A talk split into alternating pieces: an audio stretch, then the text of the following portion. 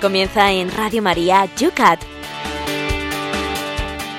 El Catecismo para Jóvenes explicado por el Obispo de San Sebastián, Monseñor José Ignacio Monilla.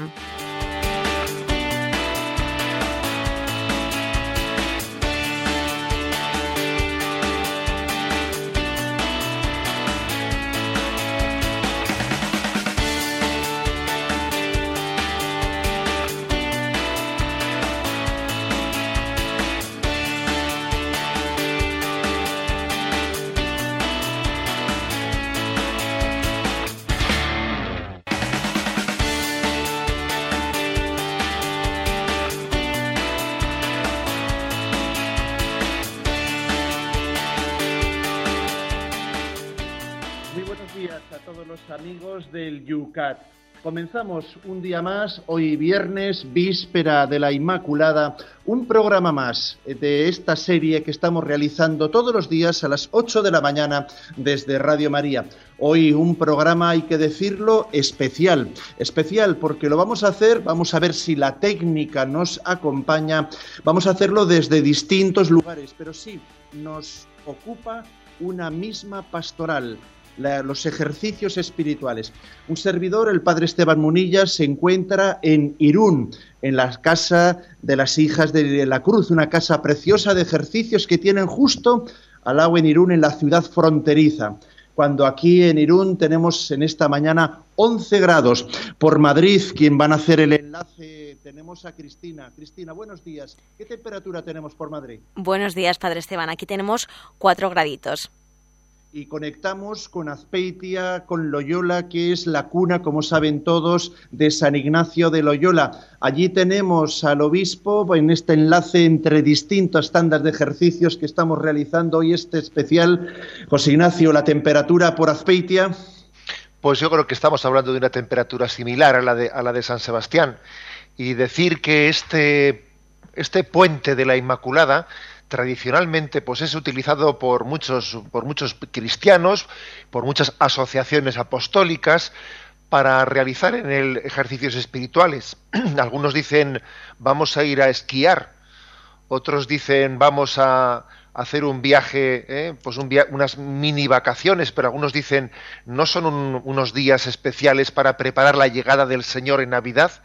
Yo creo que dentro actual, eh, perdón, anual, unos días reservados para los ejercicios espirituales, pues es una santísima costumbre. Eh. Sería muy bueno que dentro de nuestro hábito de vida entendiésemos que no solo el coche necesita la ITV, eh, que cada uno de nosotros no está necesitado de, ponerse a remojo delante del Señor en unos momentos determinados de, de su vida, de su calendario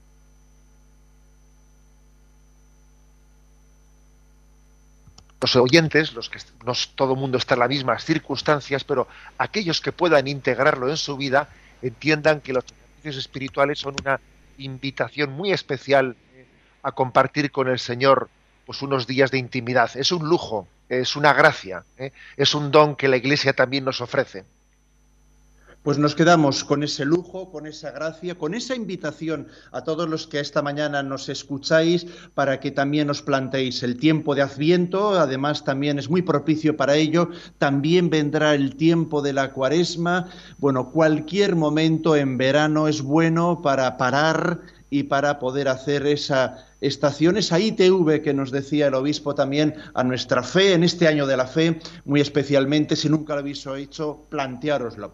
Sin más, comenzamos un día más el...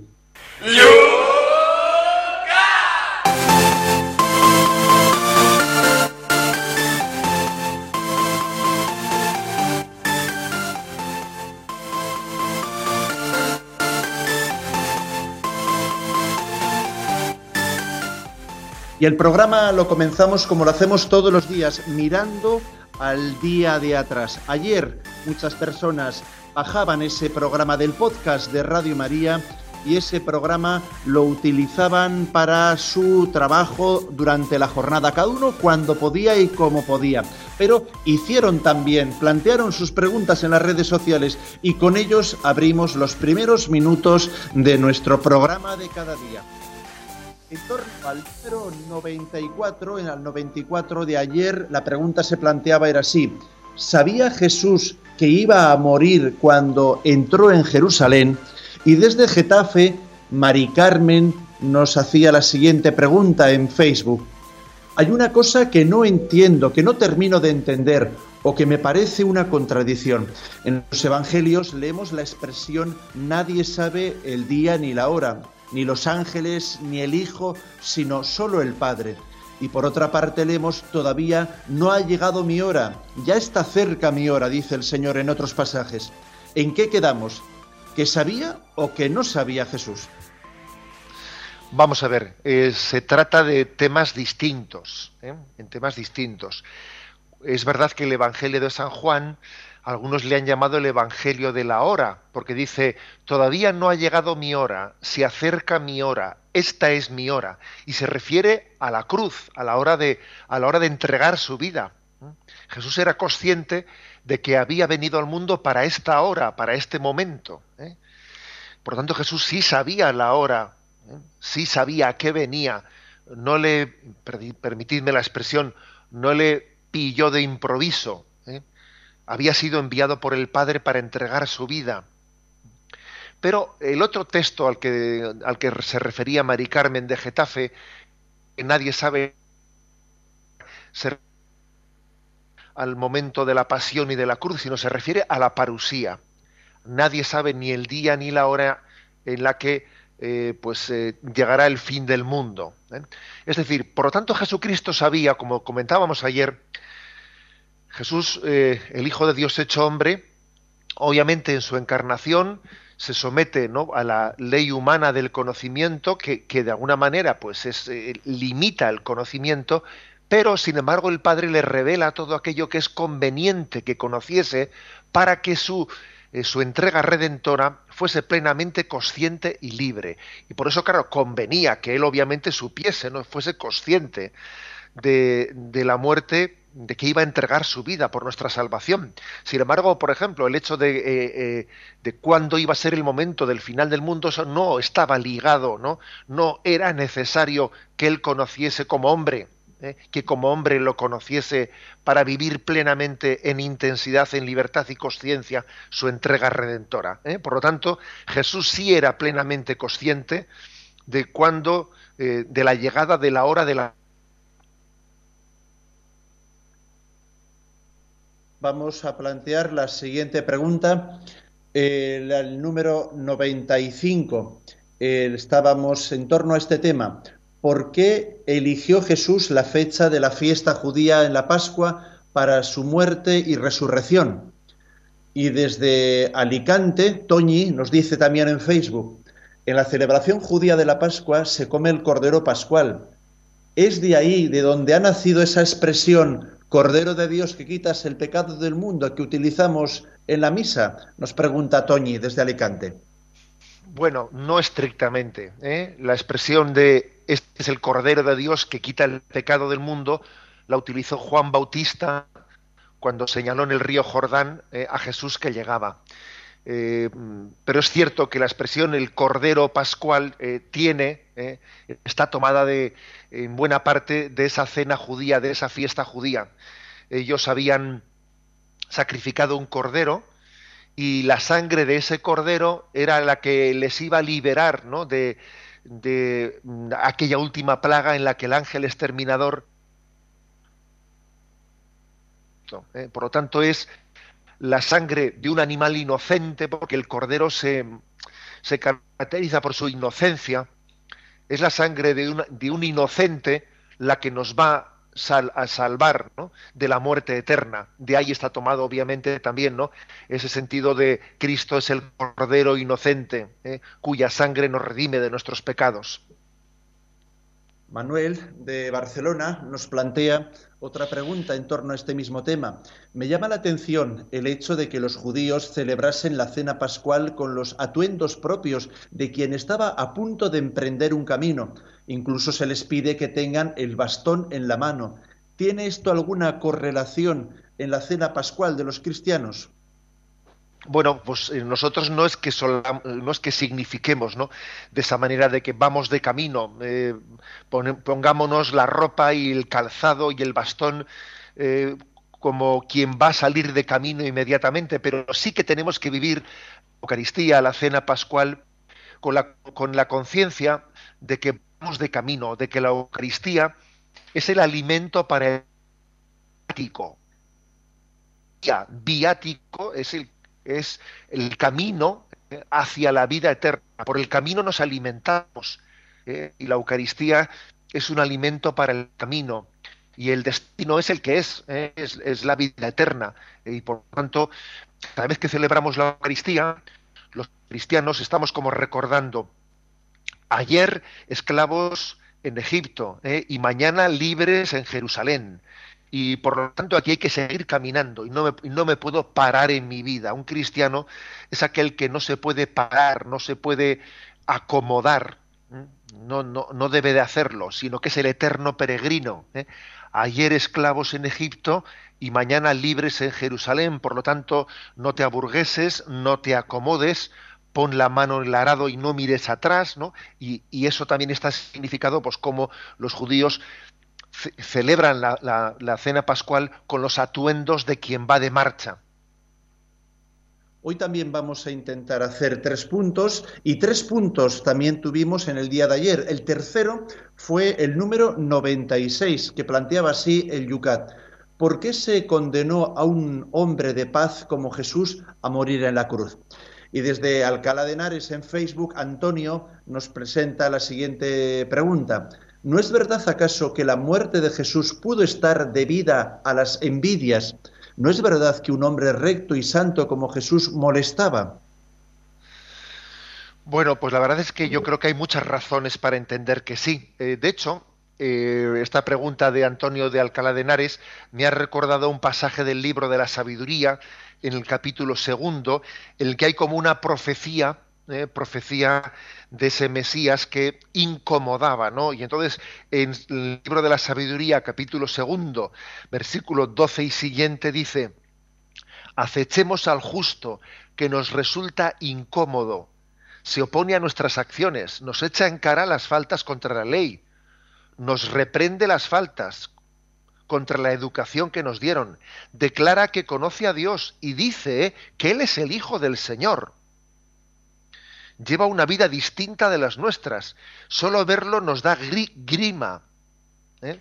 Es decir, es curioso, ¿no? Porque en ese libro está como diciendo, es que cuando alguien se encuentra con un hombre santo, una de dos, o se convierte o se pone a la defensiva, y con mucha frecuencia nos ponemos a la defensiva, nos molesta la santidad.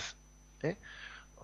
Porque es que deja a la luz, deja, deja patente nuestra mediocridad.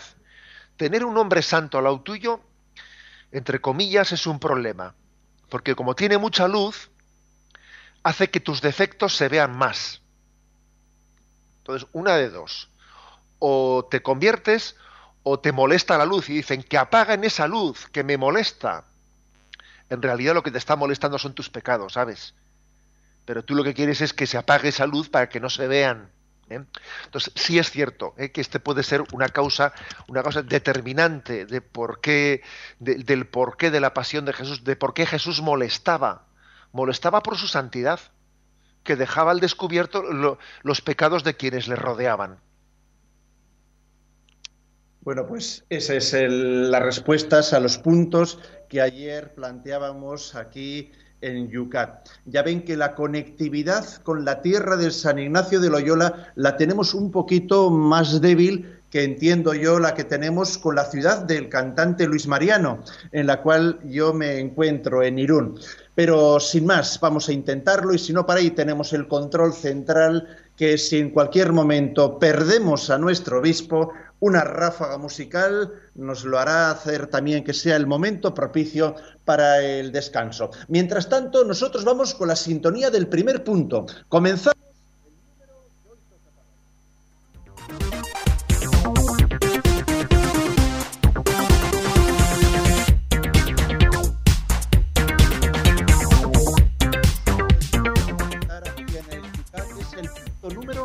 97, que dice así, ¿son culpables los judíos de la muerte de Jesús? Y la respuesta es la siguiente. Nadie puede atribuir a los judíos una culpa colectiva en la muerte de Jesús. Lo que la Iglesia confiesa con certeza, por el contrario, es la responsabilidad de todos los pecadores en la muerte de Jesús. Simeón, Jesús llegaría a ser signo de contradicción. Existió el rechazo decidido de Jesús por parte de las autoridades judías, pero entre los fariseos, por ejemplo, hubo también partidarios secretos de Jesús, como Nicodemo y José de Arimatea. En el proceso de Jesús estuvieron implicadas diferentes personas y autoridades romanas y judías, Caifás, Judas, el Sanedrín, Herodes, Poncio Pilato, cuya culpa individual solo Jesús conoce. La tesis de que todos los judíos de entonces o los que viven actualmente sean culpables de la muerte de Jesús es absurda y no se sostiene según la Biblia.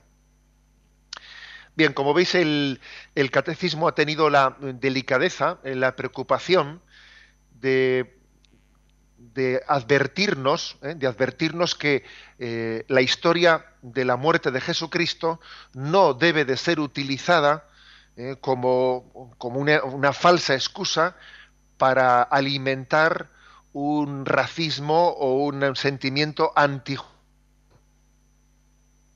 ha podido que haya habido quien se haya querido servir o interpretar equivocadamente la Sagrada Escritura, interpretar equivocadamente pues los pasajes del Evangelio para cargar contra el pueblo judío. ¿eh? Pues por ejemplo, cuando en el Evangelio de San Juan eh, pues mm, existe esa especie de diálogo entre los judíos y Pilato que está intentando liberar, ¿eh? liberar a, a Jesús porque entiende que es inocente y entonces eh, tiene lugar ese, momento en el que Pilato se limpia las manos. Y entonces eh, los judíos dicen, caiga su sangre sobre nosotros y sobre nuestros descendientes. ¿eh? Entonces, bueno, parece que esa, esa expresión puede ser interpretada como una especie de, podría no ser equivocadamente utilizada como una razón que justifica que el pueblo judío haya sido, entre comillas, castigado, ¿no? Eh, castigado por la historia, por el hecho de que se hubiese hecho cómplice de la muerte de Jesucristo. ¿Mm?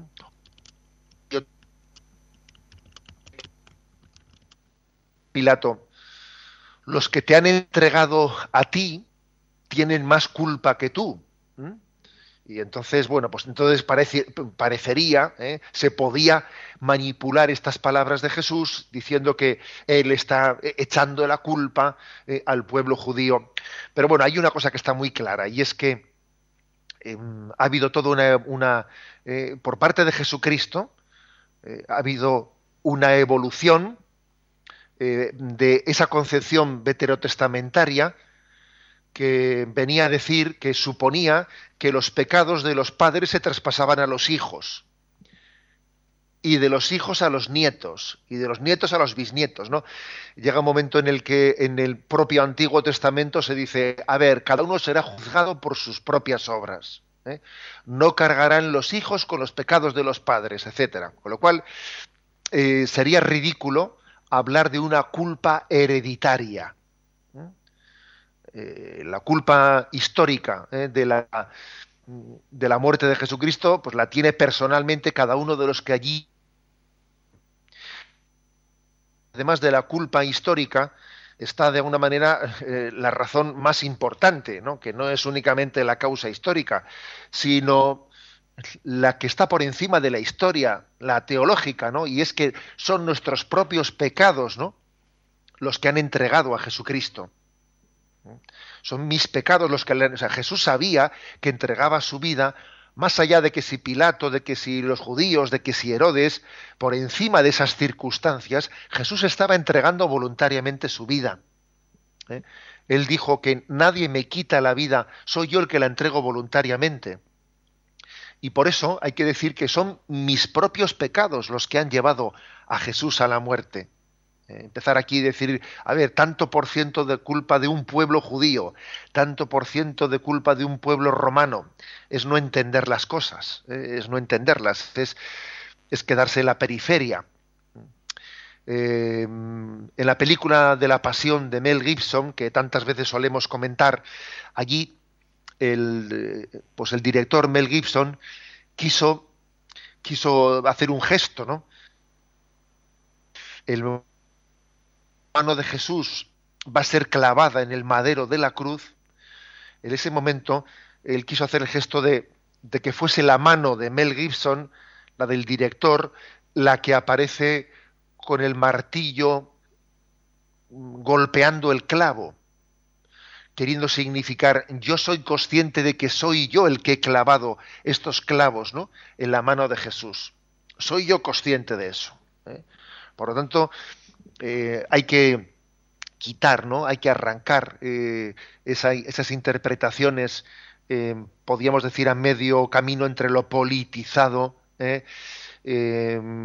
y también entre, entre lo que podía ser una concepción mm, meramente judí, mejor dicho, una concepción racista, ¿eh? racista de lo que es la pasión de Jesucristo, donde poco importan las razas y poco importa la adscripción de los pueblos, sino que importa eh, la actitud de cada uno de nosotros. La prueba es que judíos eran también los apóstoles, judío era Jesús, judía era la Virgen María, y fueron sus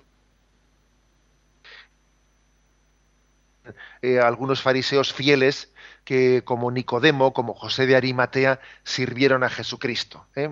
Hay, por lo tanto, en este punto del catecismo, una llamada a, superar cualquier, eh, cualquier concepción de enfrentamiento absurdo. Que, por cierto, aunque no sea este el tema, el tema del, punto del catecismo, esto también trae a colación eh, es decir, tenemos que hacer un esfuerzo por, eh, las doble, en doble sentido.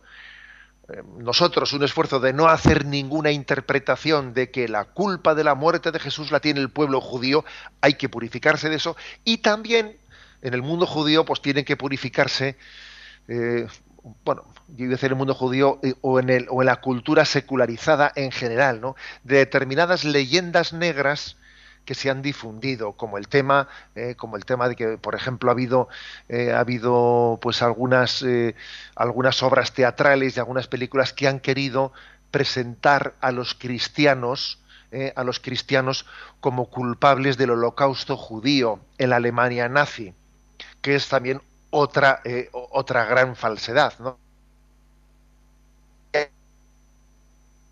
Llevaron a cabo el holocausto, mire usted, lo hizo la ideología nazi, que de cristiana tenía absolutamente nada, ¿eh? absolutamente nada, y que, y que además fue una, ideología que se enfrentó con la Iglesia de una manera total y decidida, y en el holocausto nazi aunque la mayoría de los que murieron fueron eh, judíos, pues hubo muchísimos también cristianos mártires entre, entre ellos. ¿eh? muchísimos, miles, ¿no? Miles de sacerdotes, de religiosos y de laicos que fueron martirizados por la coherencia de su cristianismo. Pero también aquí ha existido, o sea, siempre existe, ¿no? El riesgo de, simplificar y, caricaturizar las cosas. El pueblo judío mató a Jesús, ¿no?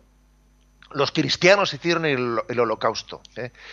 Es curioso, ¿no? Que tenemos una tendencia muy fuerte siempre a evadirnos de la responsabilidad moral de cada uno, de nuestra, de nuestra conciencia, ¿eh? de nuestra conciencia y, y, a, pretender simplificarlo todo. Eh, lo cierto es que la figura de Pío XII, más allá de, de las leyendas negras, quienes han podido la historia de Pío XII, eh, que tuvo una participación activa, heroica, podríamos decir, ¿no? Pues en la salvación de decenas de miles de judíos del holocausto nazi, ¿eh? hasta el punto de que al final de la Segunda Guerra Mundial, pues eh, fue llamado el Papa de los judíos, el Papa de los judíos, y, así el rabino mayor eh, de Roma, pues llegó, que era Zoli, llegó a hacerse cristiano y se bautizó con el nombre de Eugenio, ¿eh? Eugenio en honor de, del Papa Pío XII que había salvado a tantísimos judíos ¿no? del holocausto. Y el, que entonces era el rabino mayor de, Nueva York, eh, pues hizo la afirmación de que no había habido eh, nadie que hubiese hecho tanto, quiso demostrar la gratitud del pueblo judío por quien alguien que había hecho tanto en su favor. Y es curioso que después se inventó la leyenda negra a costa de una obra de teatro que se llamaba El Vicario, que se produjo en el año 1963, es de la que, que nació de que eh, Pío XII no había hecho nada por salvar ¿no? a los judíos del holocausto y de que los culpables del holocausto eran los cristianos. O sea, es decir, tenemos que huir siempre ¿eh? de, de, esa tendencia que tenemos ¿no? a, a, refugiarnos en, en las interpretaciones racistas, políticas, porque cada uno de nosotros somos únicos e irrepetibles delante de Dios y tenemos que responder de nuestras obras, y es en nuestra conciencia donde tenemos que responder delante de Dios, ¿no? Y no porque seamos y no porque formemos parte de un pueblo o de una raza, ¿no? No es eso lo que, lo que nos justifica ni lo que nos condena. Ni nos justifica ni nos condena formar parte de un pueblo de una raza, ¿no? Sino la fidelidad en nuestra conciencia eh, a la llamada de Dios que nos hace a cada uno. Vale, como un ejemplo, estamos en, recordamos para los que se han incorporado tarde a este programa especial, hoy en conexión, lo notarán también en algunos pequeños cortes que estamos teniendo en la comunicación con la Casa de Ejercicios Espirituales de Loyola en Azpeitia, en la casa natal de San Ignacio de Loyola un servidor está en otra tanda de ejercicios espirituales con jóvenes en Irún, en la cual estamos en las comidas escuchando la vida de Santa Benedicta, de Edith Stein, precisamente otra judía conversa, después murió como carmelita descalza, mártir también en Auschwitz. Pero vamos para adelante con el siguiente tema, José Ignacio, porque queríamos hoy tratar tres temas y este es el siguiente tema.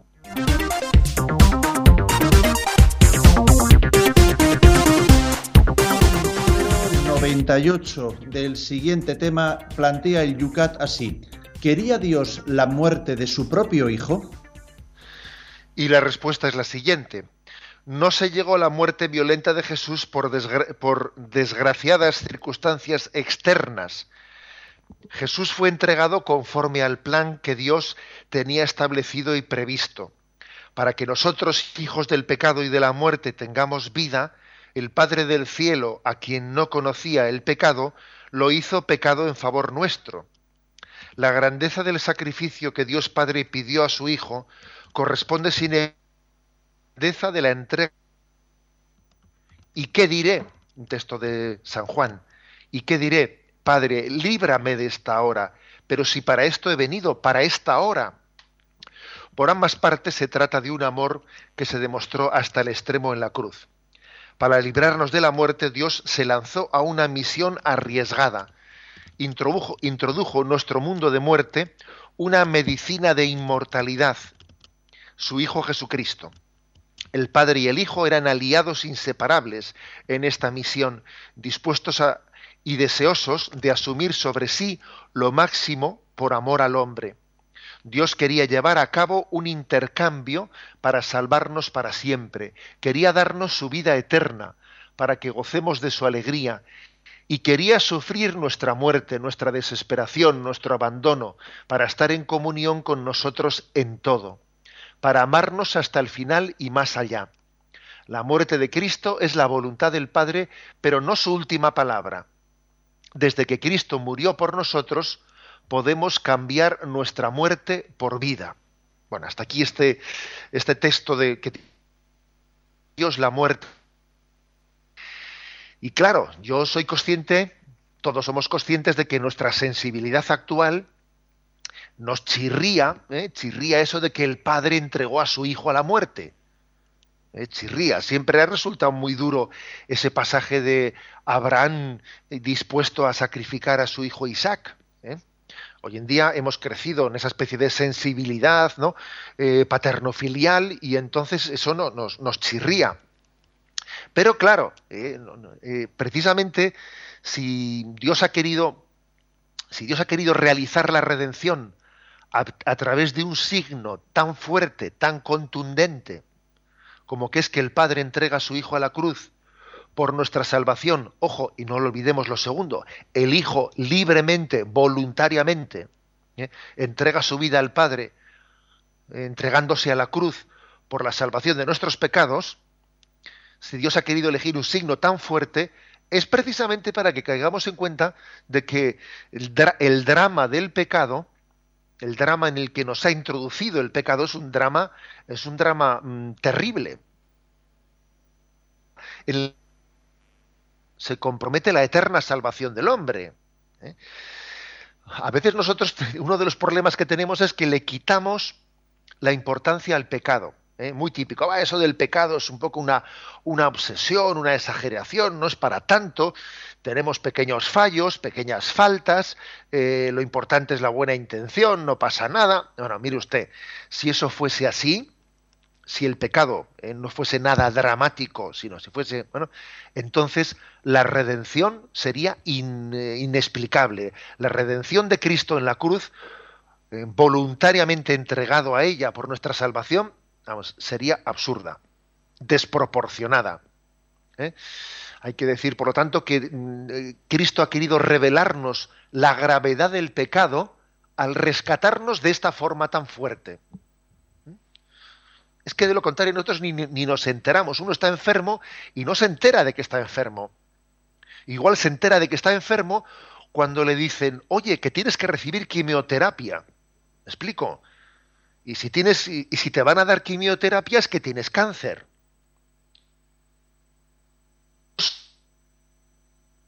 De la enfermedad que padecemos cuando no, no, igual por los síntomas, porque es que los síntomas a veces se esconden y la enfermedad se avanza sin que los síntomas sean muy perceptibles. Y es, y es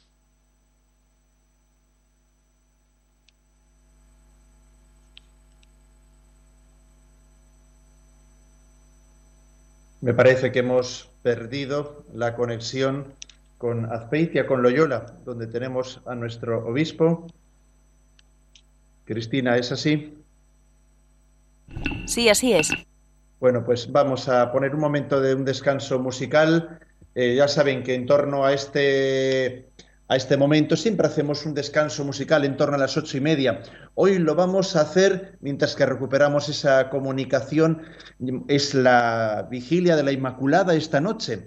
Bueno, pues vamos a escuchar un tema esa de Blanca White, que ya lo eh, tuvo mucho éxito cuando pusimos por primera vez a esta joven rapera de la diócesis de Getafe. Vamos a escuchar una canción que ella compuso, un rap también precisamente muy propio para este día, en la vigilia de la Inmaculada. La escuchamos y recuperamos esa conexión con eh, Azpeitia Loyola.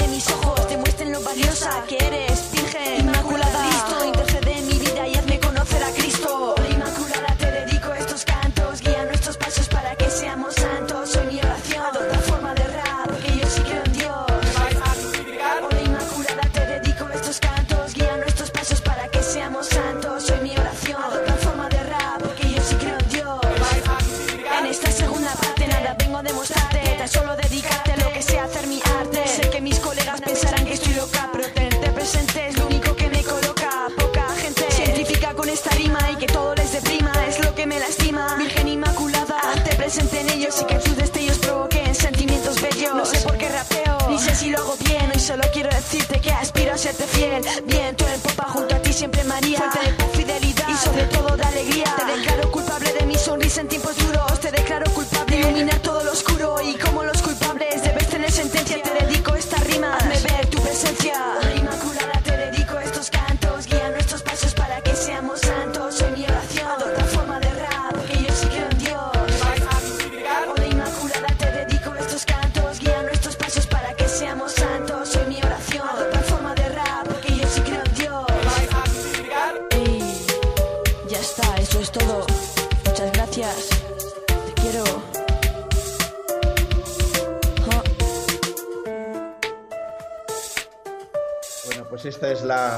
De la diócesis de Getafe, Blanca White, que compone estos raps tan originales. Una manera distinta también de evangelizar entre los jóvenes.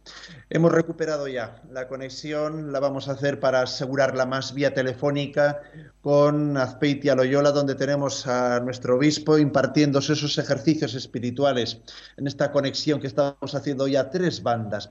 José Ignacio, eh, retomamos esa explicación de la pregunta. Bien, disculpas por la interrupción.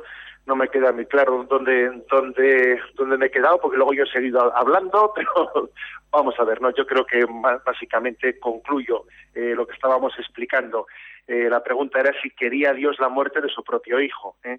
Y, hay que decir que Dios quiere la salvación ¿eh? del género humano y que esa salvación pues es tan preciosa que ha costado el precio de la sangre de Jesucristo.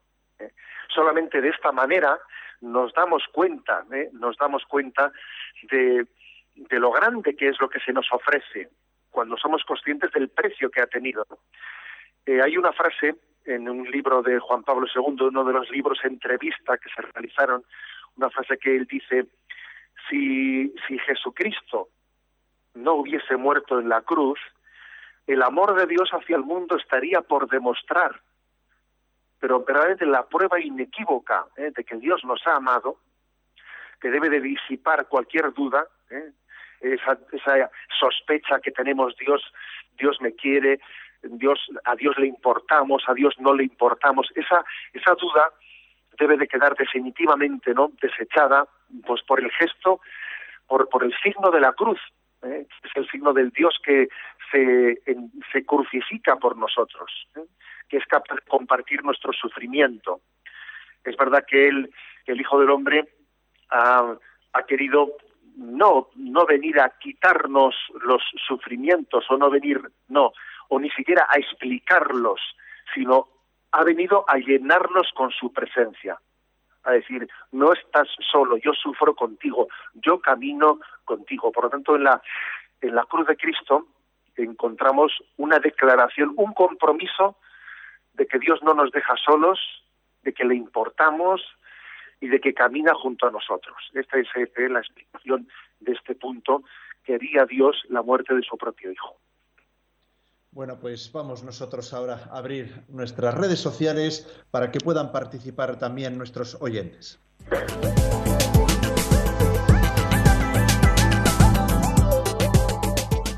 La fórmula para participar la conocéis todos, pero la recordamos para los nuevos oyentes que se suman todos los días.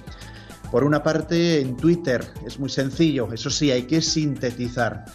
Tenéis que citar en Twitter arroba obispo munilla para hacer vuestra pregunta en menos de 140 caracteres, como es la filosofía de esa red.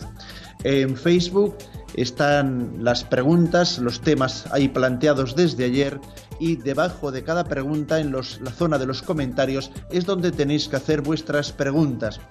Y también tenemos hoy a Cristina y a Yolanda que atienden el 91 153 8550, el teléfono de Radio María, permanentemente abierto siempre el correo electrónico yucat arroba Radio María. Pero sin más demora, porque veo que ya hay preguntas, José Ignacio, en las redes sociales, te planteo alguna de ellas. En concreto, eh, Marisa Sánchez en Facebook, visto eh, la también imagen y ejemplo precioso, por cierto, que me ha encantado, esa mano de Mel Gibson que sale en la escena, no se le ve a él, se ve su mano, ¿no? eh, como que todos nosotros participamos con nuestros pecados ¿no? en la crucifixión de Cristo, Marisa dice lo siguiente, tengo una prima que es madre y se pregunta cómo Dios pudo entregar a su hijo en manos de los pecadores para que lo mataran. Yo le digo que los designios de Dios Todopoderoso no los podemos meter en nuestra cabecita. Y me gusta el símbolo que se muestra en la película de la Pasión de Mel Gibson, cuando la gota, expresado en esa gota de agua que cae del cielo en el momento de la muerte de Jesús, como una lágrima acompañada de un gran terremoto. Sin duda una película tomada por la mano de Dios, aunque tenga algunas defecciones o variaciones fuera de los hechos. Sí, yo la, verdad es que eh, precisamente cuando he hecho esa explicación de que, de que era consciente de que la sensibilidad nuestra, ¿no? Es una sensibilidad en la que incluso hay que decir que a los niños, a los niños, eh, así como ha habido pues otras generaciones en la que digamos los niños no han tenido el protagonismo que tienen en este momento, en este momento los niños son eh, pues son el centro de la casa, ¿eh? Casi incluso tienen el riesgo de ser los reyezuelos, ¿eh? vamos a ver, más que el rey, los reyezuelos, ¿no? Bien, pero claro que en esa sensibilidad en la que cuidamos tanto a los niños, pues obviamente esa imagen de que el padre entrega a su hijo a la muerte, claro, choca en nosotros, ¿no? Vamos a ver, eh, para empezar, hay que recordar, ¿eh? hay que recordar que no solo es el padre el que entrega al hijo, es que es el hijo el que le dice al padre, padre, envíame, yo iré a rescatar a mis hermanos, ¿eh? O sea, la imagen de el padre entregando al hijo al margen de la voluntad del hijo es una, una, imagen equivocada. Es el hijo el que le pide también al padre, envíame y, volveré, no volveré hasta que no haya encontrado la oveja perdida, la haya cargado sobre mis hombros y, y volvamos a la comunión eh, del hogar, en la familia, ¿no? En la familia de la Santísima Trinidad. Eh, por lo tanto, superemos esa imagen de sensibilidad humana, porque es que si nos quedamos un poco bloqueados en ella, no terminamos de entender el misterio de la redención que se esconde detrás de ello. A Javier Porras en Facebook también hay otra frase que le ha bloqueado y que necesita también resetearse. Vamos a ayudarle. Dice así, Javier, eh, se expresa eh, que Dios se lanzó a una operación arriesgada. Esa es la frase que de alguna manera no acaba de entender. No lo entiendo, dice. ¿Cómo es posible que Dios, que es todopoderoso y omnipotente, corra algún tipo de riesgo? ¿A qué se refiere eso de riesgo de operación? La expresión de operación arriesgada no es una errata, dice Javier Porras. Bueno, Vamos a estamos hablando de un intento de explicación pedagógica. ¿eh? Intento, os voy a decir una cosa, que los que tenéis el Yucat en mano, veréis que eh, hay que distinguir lo que es letra negrilla de letra menuda. Lo que es letra negrilla es, eh, está tomado literalmente del Catecismo Mayor de la Iglesia Católica. Y lo que es letra menuda son intentos pedagógicos de explicación, ¿eh? que ya son no son no forman parte del magisterio de la Iglesia, sino ya son, digamos, imágenes que, bueno, pues que puedan ser percebidas, puedan ser bien o peor entendidas. Una de ellas es la que dice aquí el, el oyente, eso de que eh, Yucat en letra menuda, no en letra negrilla, dice Dios se lanzó a una misión arriesgada, ¿eh? introdujo en nuestro mundo de muerte una medicina de la inmortalidad. ¿eh?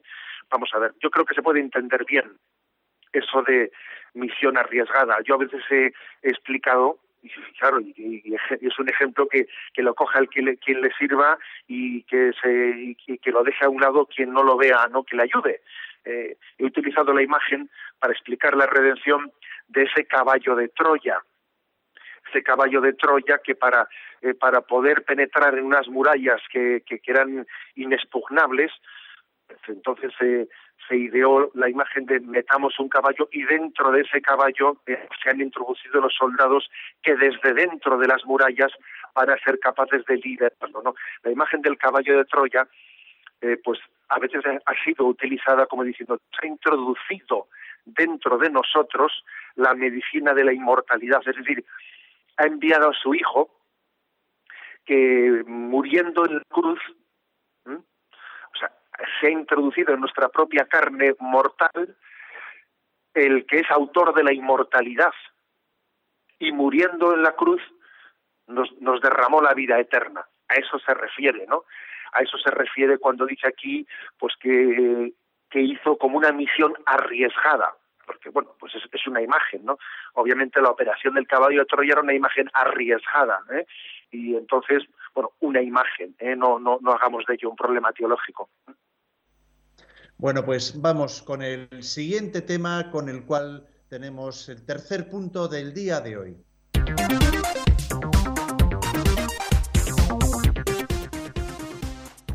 El punto número 99, punto número 99 para cerrar el programa de hoy.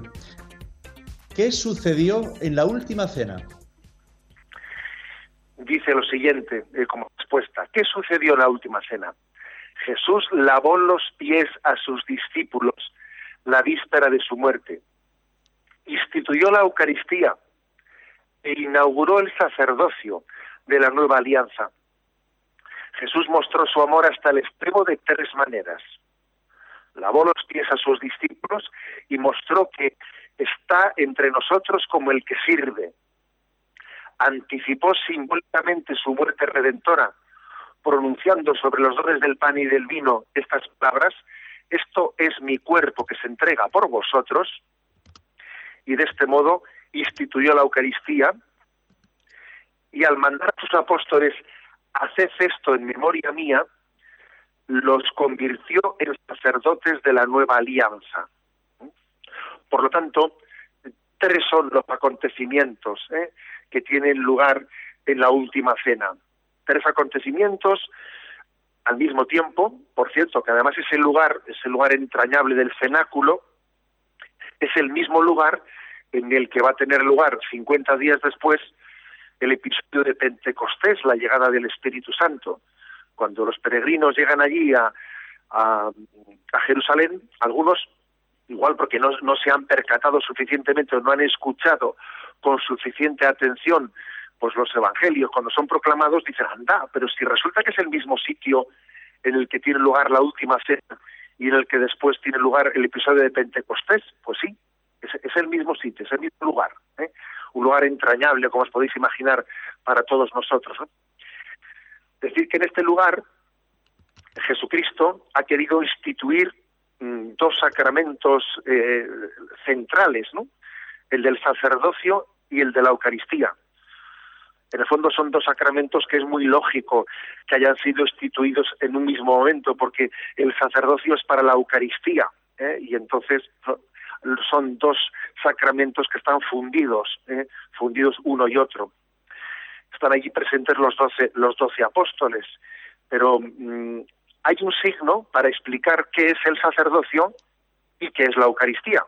El Evangelio de San Juan, que es el que ha sido escrito, a diferencia de los sinópticos de Marcos, Lucas y Mateo, ha sido escrito mmm, pues con posterioridad, ¿no? eh, no, re, no relata, a diferencia de nosotros, la institución de la Eucaristía. No la relata porque entendía que ya estaba suficientemente ya pues eh, eh, expresada ¿no? en los demás evangelios. Y en vez de ese relato está, eh, está significando el, el sentido de la Eucaristía en ese lavatorio de los pies. Y el lavatorio de los pies en el que Jesús se despoja del manto se pone de rodillas delante de cada uno y les limpia, y les limpia los pies. Es la imagen del Dios que se despoja de su condición divina, se arrodilla delante de cada uno de nosotros y nos limpia con su sangre.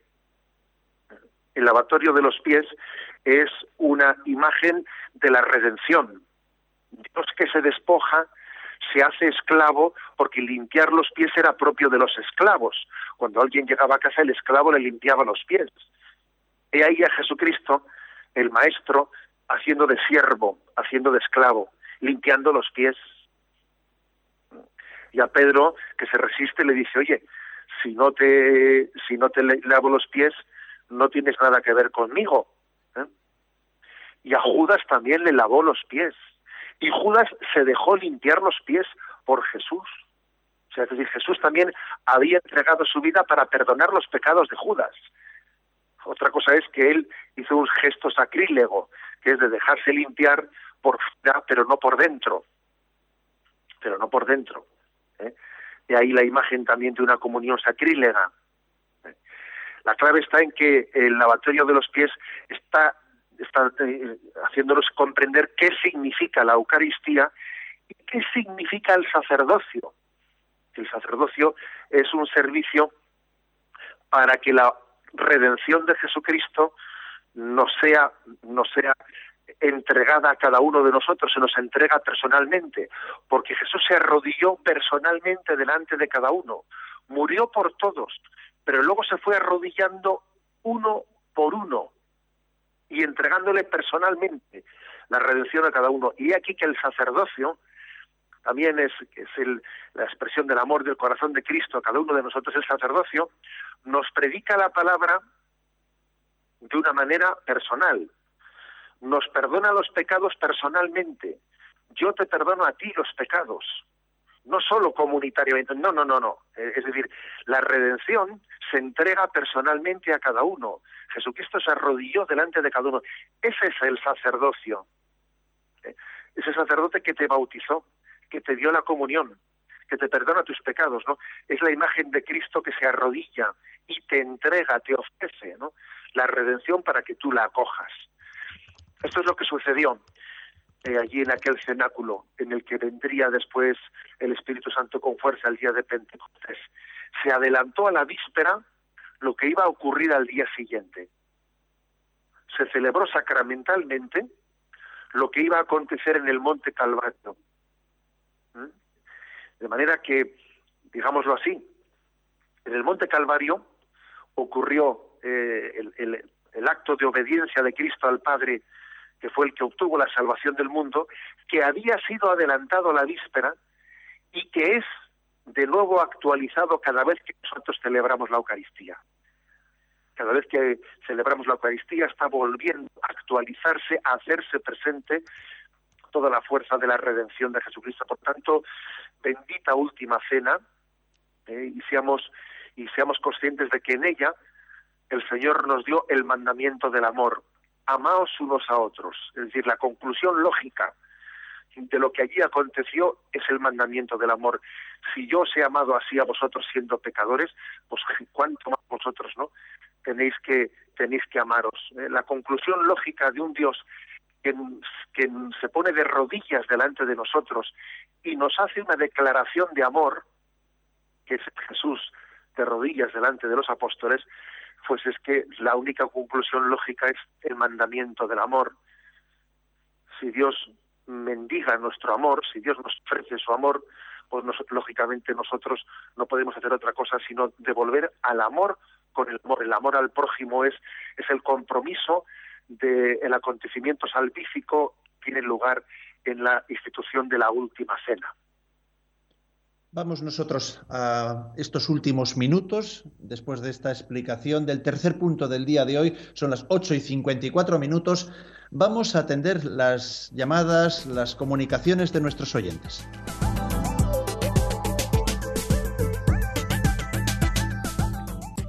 Vamos a ver, Josina, si somos capaces de sintetizar y de contestar tiene Cristina dos preguntas de dos llamadas telefónicas que se han hecho al 91 153 8550.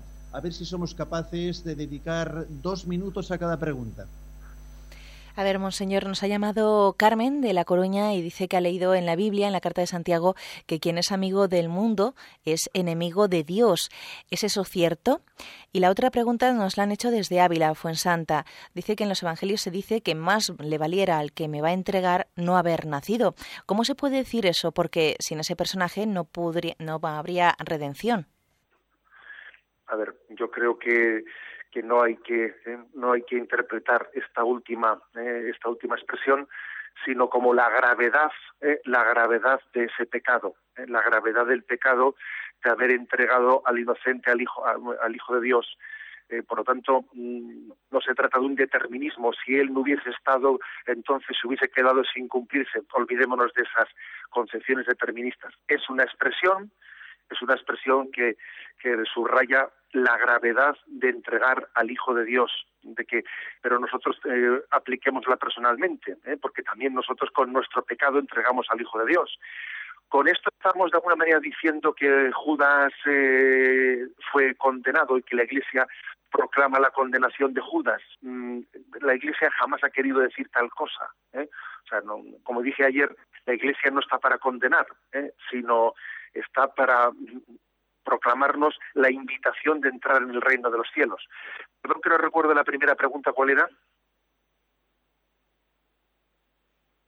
Yolanda, que le repetas la pregunta primera. Sí, la, la otra pregunta era, eh, ¿qué se puede decir de quién es amigo del mundo es enemigo de Dios? Ah, ¿Es eso cierto? Sí, perdón, perdón, es que soy un poco despistado. Vamos a ver, pues, eh, decir que la Sagrada Escritura el término mundo eh, tiene distintas acepciones y una de las acepciones del término mundo es mundo en cuanto contrario a Jesucristo. Vosotros no sois de este mundo, no, no debéis de ser de este mundo, es decir, mundo en cuanto a um, el, un espíritu contrario a Jesucristo. ¿eh? Por eso, obviamente, en este sentido, eh, pues Jesucristo lo eligió, según el Evangelio de San Juan, sobre todo, nos eligió y nos, no, nos liberó de este mundo, ¿eh? entendido la palabra mundo como tendencia al pecado contraria a Jesucristo. Bueno, pues dejamos en el tintero muchas preguntas, pero ya saben que el lunes, en el programa de lunes, comenzaremos recogiéndolas. Pues Ignacio, antes de terminar, el punto para el lunes, los puntos para el lunes, punto número 100. Eso es, aquí vamos ya adelantando, ¿eh? parece que no, pero a lo tonto, a lo tonto, vamos para adelante. El punto 100 para el, lunes, ¿tuvo Jesús miedo ante la muerte en el huerto de los olivos la noche antes de morir? ¿Tuvo miedo? Y el 101, ¿por qué tuvo Jesús que redimirnos precisamente en la cruz? Estos dos puntos, el 100 y el 101. Y terminamos recibiendo la bendición para todos los oyentes que hoy hemos animado especialmente a que hagan ejercicios espirituales. La bendición de Dios Todopoderoso, Padre, Hijo y Espíritu Santo. Alabado sea Jesucristo.